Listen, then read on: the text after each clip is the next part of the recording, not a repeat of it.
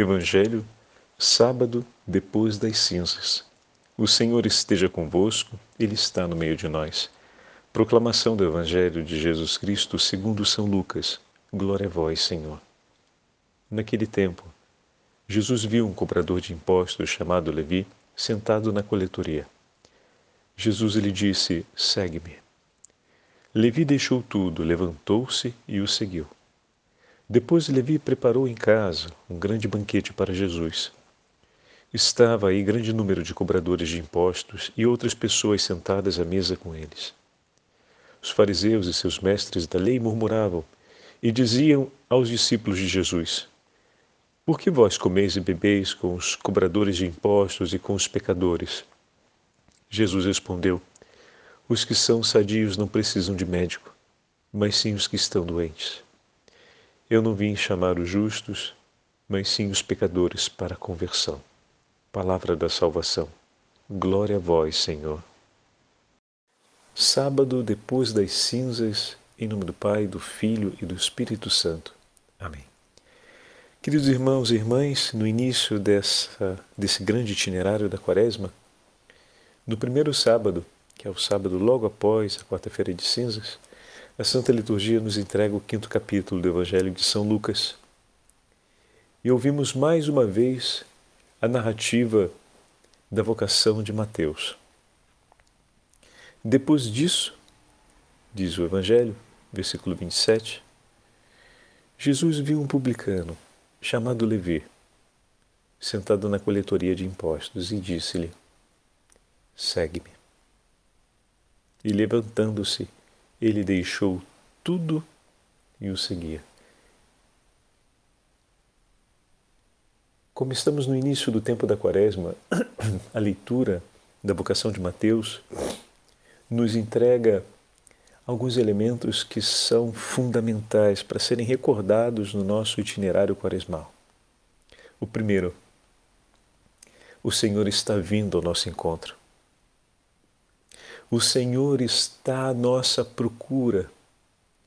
O Senhor caminhava na direção de Mateus sem que Mateus o soubesse. O Senhor chegou até Mateus e o pegou de surpresa. Em que sentido? Mateus não estava esperando que Jesus chegasse, mas no seu coração desejava aquela chegada. Tanto desejava que, ao ouvir as palavras de Jesus, imediatamente o seguiu. Então, aqui começam os outros, os outros pontos, mas esse é o primeiro ponto que precisamos ter bem firme conosco. O Senhor está caminhando ao nosso encontro. O Senhor nos está procurando. O Senhor vem para ficar conosco, para nos ter em Sua companhia. O Senhor já está caminhando ao nosso encontro. Jamais restaremos parados e abandonados, pois o Senhor caminha e nos procura. Como é importante recordarmos isso, porque nos momentos difíceis da vida, nos momentos de provação, pode vir aquela tentação de acreditarmos que o Senhor nos esqueceu, o Senhor nos abandonou, mas não. Ele caminha ao nosso encontro. Ao chegar diante de Mateus, lhe apresenta sua palavra e também a sua vontade. Obviamente, Mateus estava ali sentado e tinha uma razão pela qual ali estava, e essa razão não era outra senão aquela de ocupar-se dos seus afazeres, ocupar-se da sua atividade comercial, ocupar-se do seu trabalho. Mas o Senhor tinha para Mateus uma outra proposta. E imediatamente ao encontrá-lo, apresenta sua outra proposta. Apresenta para ele que o seu desejo é que ele o siga. Aqui temos mais dois elementos importantes, meus irmãos. O primeiro, que o Senhor vem ao nosso encontro e nos dirige a Sua palavra. O que significa que, para Ele, nós somos extremamente importantes. Por quê? Porque ele não vem só ao nosso encontro para avaliar a nossa vida, avaliar o nosso caminho como se fosse um fiscal. Ele não vem ao nosso encontro para dar uma espiada, para ver se as coisas estão indo de um jeito bom ou não. Ele vem ao nosso encontro para nos dirigir uma palavra. Ele vem ao nosso encontro para nos falar, porque tem algo a nos dizer, o que significa que pensou a mim e a ti. Ele vem ao nosso encontro nos trazendo em seu coração. Em todas as nossas necessidades e realidades, em todas as circunstâncias que vivemos e que passamos, ele vem para falar-nos. E naquele momento, a, falar, a palavra que o Senhor, que veio ao encontro de Mateus, pensando Mateus, foi essa: segue-me. O falar de Jesus por nós expressa sempre a sua vontade expressa sempre, esse é o terceiro ponto, aquilo que para nós é o que há de melhor.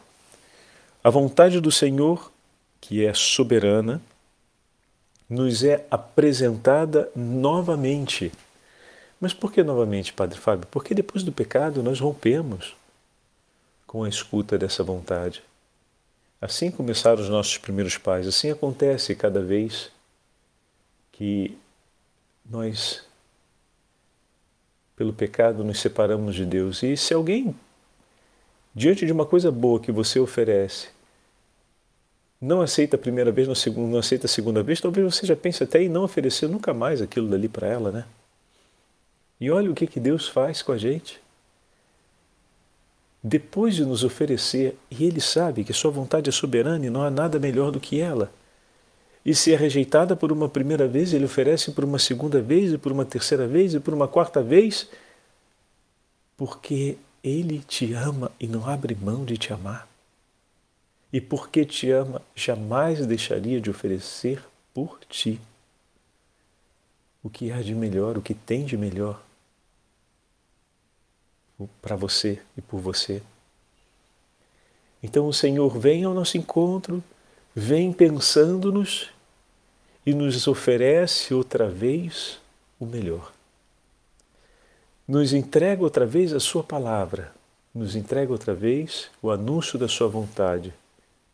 Mais uma vez nos chama para junto de si. E aqui entra o quarto ponto, a atitude de Mateus. Diante disso, a resposta do evangelista vai ser, daquele que se tornará o evangelista, levantar-se e seguir o Senhor. Ele imediatamente se levanta e o segue. Bendito seja o nome de Jesus por essa resposta de Mateus, pela prontidão do seu coração em aceitar aquilo que o Senhor lhe propõe. E eis aqui uma atitude que deve estar viva no nosso coração. E olhamos mais uma vez para o exemplo do apóstolo, mas em que sentido, Padre Fábio? Não estamos falando do exemplo dele? Estamos. Nesse momento da vida do apóstolo, ele ainda não viu tudo o que ele verá futuramente a respeito de Jesus. Mas nesse momento da minha vida e da tua vida, nós já vimos muita coisa. Então, a cada início de quaresma, a cada momento na nossa vida em que vamos novamente ao sacramento da confissão, em que somos novamente alcançados pelo ciclo do ano litúrgico que nos chama ao itinerário da quaresma, por exemplo, né, que esses são os meios que o Senhor usa, se repete esse episódio na nossa vida. E a cada vez que esse episódio se repete em nossa vida, nós temos a história, a nossa história conosco, as páginas já vividas, o conhecimento acerca desse Senhor e sobre o seu amor. A beleza da resposta de Mateus é que naquele momento ele pouco sabe e pouco viu a respeito de Jesus, mas respondeu com o coração em prontidão, uma resposta imediata. E eu e você, a quem é apresentado esse novo tempo, do ciclo do ano litúrgico, com qual prontidão do nosso coração a gente vai responder a esse apelo do Senhor, a esse chamado do Senhor.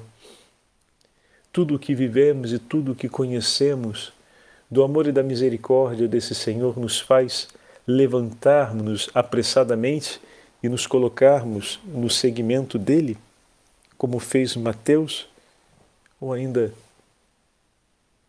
estamos não em dúvida, mas em uma certa letargia, ou seja, sonolentos, desinteressados. E aí, como se não bastasse, no diálogo que se segue, é o quinto ponto, poderíamos dizer, do Evangelho de hoje. Levi chama aqueles que estão próximos de si, seus amigos, para uma festa em sua casa, porque a sua vida se transformara. Olha aqui o filho da passagem do filho pródigo. Eu estava morto e voltei à vida. E chama os seus amigos para celebrar com eles a grande descoberta da sua vida. Aquele que de agora em diante será o centro da sua história. Mateus não mede esforços em comunicar o tesouro descoberto, o que demonstra uma grande empatia dele por todos os seus companheiros pois sente a necessidade de participar a todos eles aquela alegria que é tão sua, mas que é uma alegria possível para todos. Poderíamos dizer que aqui começou o primeiro ato de evangelização de Mateus. Um coração dócil e um coração cheio de empatia que olha os seus companheiros e ver aquilo que tenho. Também é uma alegria para você. Eu quero que você tome parte nessa alegria e te convido a isso. E ali o Senhor fala diante da palavra de julgamento e de separação que usam os fariseus. Quando digo palavra de julgamento é porque na declaração feita pelos próprios fariseus, aqueles que são pecadores não são dignos da presença de Deus sem que realizem um ato meritório antes, que seria um ato de expiação pelos próprios pecados, o que significa terem um arrependimento empenhar-se, empenhar-se dentro das leis mosaicas e das tradições para depois poder ser novamente aceito por Deus? Como se aquela primeira parte do Evangelho de hoje não existisse. Qual a primeira parte? Que Deus nos procura e caminha em nossa direção, pensando a cada um de nós.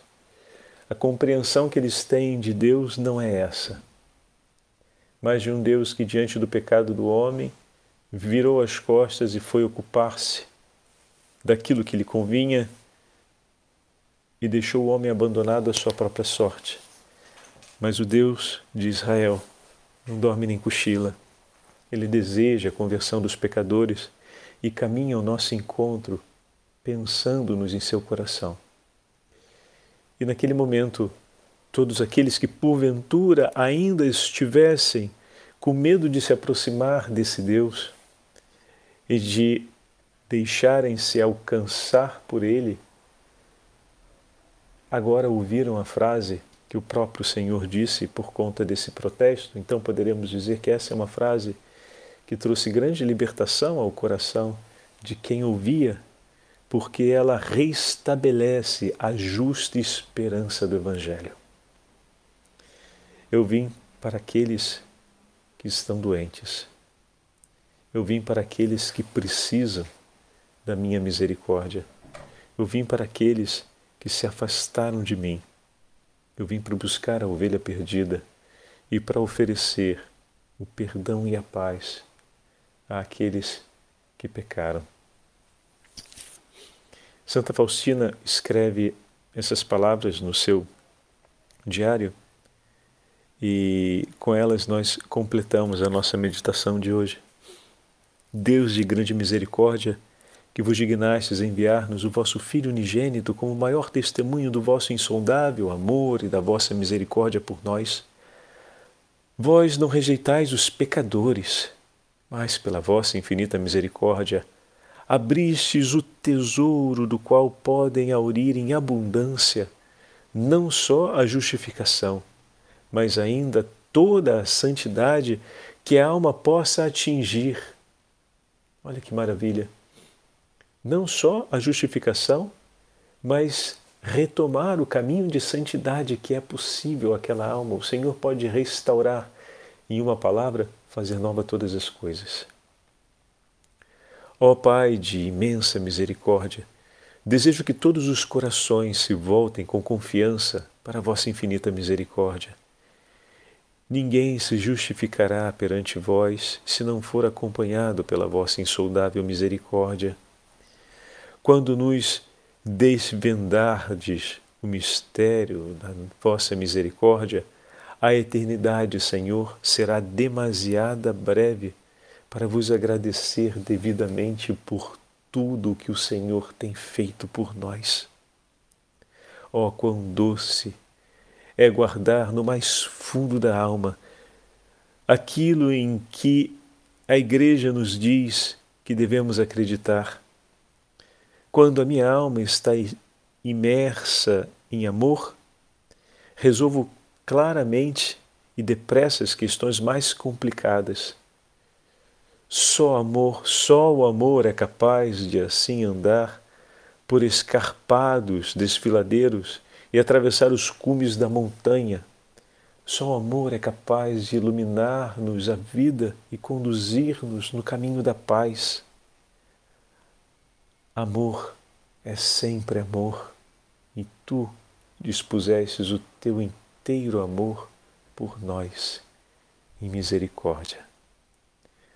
O Senhor esteja convosco, Ele está no meio de nós, pela intercessão da Beatíssima Virgem Maria, Mãe de Misericórdia, e pela intercessão de Santa Faustina Kowalska, abençoe-vos o Deus Todo-Poderoso, Pai, Filho e Espírito Santo.